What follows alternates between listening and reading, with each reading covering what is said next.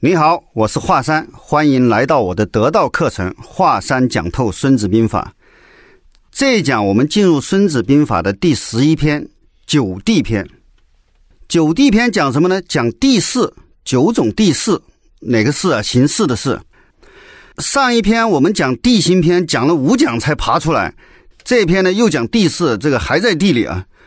看来这个地形地势对于军事实在是太重要了。那么地形和地势有什么区别呢？地形是地理问题，地势呢是形势问题。你可能听不懂地理问题跟形势问题什么区别。讲完第一个地势你就懂了。地势呢一共有九种，我们先讲第一种，叫做散地。诸侯自占其地者为散地，什么意思呢？在自己本国的境内作战就是散地。什么散呢？军心容易散，为什么？离家太近了。进无必死之心，退有投归之处，很容易就跑回家了。所以士兵的战斗意志不强。讲完散地的定义，你就理解地形问题和地势问题的区别了啊。地形那就是山地还是平原，地势呢，它涉及一些心理问题，在这个地方的这个形势。散地怎么办呢？兵法里面讲叫散地则无战，就散地你就不跟他作战，不打。哎，你说这敌人打到我们国境里面来了，我们不跟他作战，我们干嘛呀？是你不要跟他野战，叫坚壁清野，人和牲畜、粮草全部都进城，让他没东西抢。然后呢，把守城池和要塞，再派清兵去打他的交通线，绝其粮道。他挑战吧，没人给他战。然后呢，他的粮草又跟不上，抢掠呢又抢不到东西。这时候我们就耗他，耗到他撤退了，再怎么样击其堕归，我们在后面追着打他。第二种地形呢，叫做轻地，轻就是轻飘飘的轻。什么叫轻地呢？入人之地不深者为轻地。哎，这时候大家想到了重地了啊，深入重地，那潜入就是轻地。战争在我们的国境内呢是散地，如果是我们侵入到敌国的境内，但是进入的还不够深，那就叫轻地。轻地怎么办呢？孙子说：“轻地则无止，无止就是不要停止，继续挺进。为什么呢？我想你也猜到了，轻地比散地离家远，但是还不够远。散地是在家门口，一没斗志就回家了。轻地呢，往前进吧，心里忐忑；往后退呢，现在当逃兵还来得及。所以这个时候呢，就不要给大家念想继续深入敌境，就不要想这些事儿了。第三种地形呢，叫重地。”重地在《孙子兵法》的原文里面呢是排在第六种，那我把它提到第三种来讲，因为和轻地对应，你好理解啊。重地嘛，刚才说了，深入重地，入人之地深，被城邑多者，进入敌境很深，背后已经有好多敌国的城池了，那这时候就死心塌地了。孙子说：“重地则略，要抢掠，因为你的交通线太长了，甚至可能中断了，你只能靠抢。”但是这个道理敌人也懂啊，因为你在重地，敌人就在散地嘛。那么他就坚壁清野，东西能搬走的搬走，不能搬走的一把火给你烧了，也不留给你。拿破仑挺进莫斯科，就是深入重地，把敌人的首都都拿下了，就等着亚历山大沙皇跟他谈判和议，取得对他最有利的和平条件。但是亚历山大坚决不谈判，还一把火把莫斯科也烧了，连自己的首都都可以烧，不给你留。那拿破仑就只能撤退了。他一撤退，又是《孙子兵法》，极其堕归。俄国人就追在法国大军的后面，一口一口给他整个大军差不多全吃光了。所以从散地、轻地到重地，我们就看到了地势和地形的不同了。地形是地理形状，地势是不同地点的不同形式，主要是双方的资源条件和士卒的心理状态。第四种地势呢，叫争地。争地就是兵家必争之地，我得就对我有利，敌人得到呢就对敌人有利，这就是争地。谁先站住谁得利。争地怎么办呢？争地就争先呗，就要抓紧先争到手。如果没争到，孙子说：“争地则无功。”无功就是不要进攻。如果人家先占了，你就别上去硬攻了。第五种交地，交通的交。什么是交地呢？我可以往，彼可以来者为交地。交地就是没有什么险要的平原，跟前面我们说的通行地形里面，大家记得我们讲过一个通行。那么在地势里面呢，就叫交地，就道路四通八达，甚至没有道路也可以畅行无阻，我来得，敌人也来得，谁也挡不住谁。在交地作战的原则是什么呢？孙子说叫交地则无决，就不要搞。曹操注解什么叫无决呢？是要相及属也，就是说你的部队要首尾相接，中间不要有空档，有空档呢就容易被别人切断，吃掉你的尾巴，或者分割分别包围了，让你首尾不能相应。这个道理你可以想象，因为敌人可以从任何地方来，所以你一定是一个挨一个，一个挨一个的，中间不要有空档被人家截断了。第六种地势呢，叫做渠地。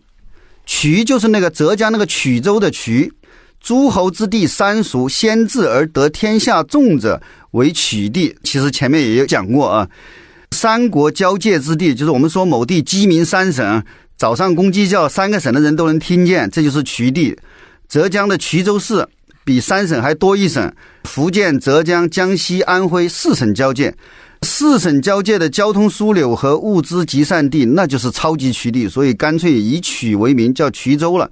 一向呢，衢州就有这个四省通衢、五路总头的这个称号。那么，衢地为什么先至而得天下重呢？天下就是诸侯，在敌我之旁还有第三国，谁先到了和第三国结交，得到第三国的帮助，那就形成二打一的形式，我们胜算就大了。所以，衢地则合交，在衢地的战略方针就是搞好外交，争取第三国结盟。第七种地势呢，叫匹地。匹地的匹呢，就是土字旁旁边一个自己的己，就山林险阻、沼泽，凡是难走的路都叫匹地。匹地怎么办呢？匹地则行，下面都是水，没法固定，没法筑城，没法修筑工事，没法扎营，只能快速通过，不要停留。第八种地势围地，围地呢就不是敌军把我们包围了，是地形把我们包围了。所由入者隘，就是说进去的道路呢很狭窄，而如果要想回来呢，道路非常的迂回曲折遥远。困在这样的地形里面，敌人用很少的兵力就可以击败我们。这种地势呢就叫做围地。军队处在围地里面，不仅出不来，而且作战面也展开不了，没有展开面。在围地怎么办呢？孙子的忠告是：围地则谋。谋是什么？要想办法。什么办法呢？首先阻塞隘口，不让敌人攻进来。然后呢，一次把几天的饭都做好。这个一次做好几天饭什么意思？敌人看不到我们的炊烟了，以为我们没粮食了。然后呢，他就以为我们快不行了，准备收取胜利果实了，心情放松了，戒备不严了。这个时候，我们召开决战动员大会，鼓舞士卒，激起敌我仇恨，令人个个奋勇，依托左右的险阻地形，精锐进出，一鼓作气，冲锋前进。敌人如果来挡，即刻强攻，务必突围出去。前锋猛斗，后军扩大战果，左右两军策应，倾巢突围，一鼓而下。这是冲出围地的方法。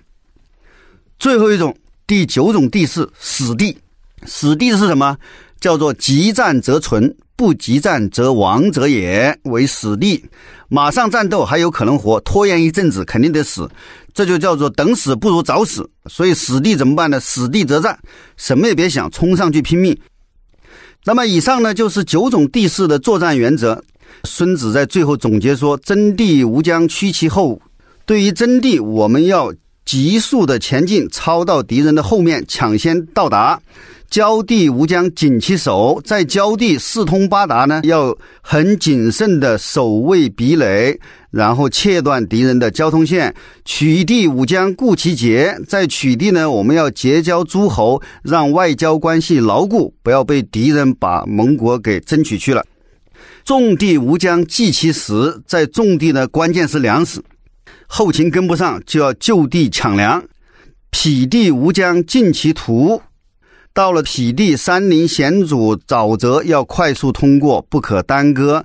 一耽搁，被人堵里面就麻烦了。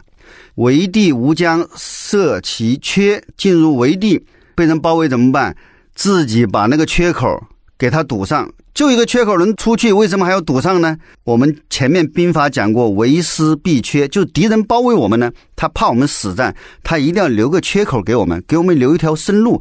我们的士兵呢就没有死战的意志，就往人家安排好的那个缺口跑。你一跑呢，他就激其堕归，围追堵截，就一节节把我们全吃掉了。所以咱们自己堵上缺口，告诉自己的士卒，我们无路可逃了。只有对着敌人冲杀，这样反而有可能击垮敌人。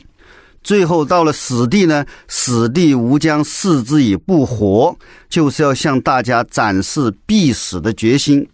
辎重烧了，粮食也烧了，营帐也烧了，井给他填了，灶给他砸了，老子不活了，跟丫拼了！好，九地篇我们就讲到这里，下一篇我们进入第十二篇火攻。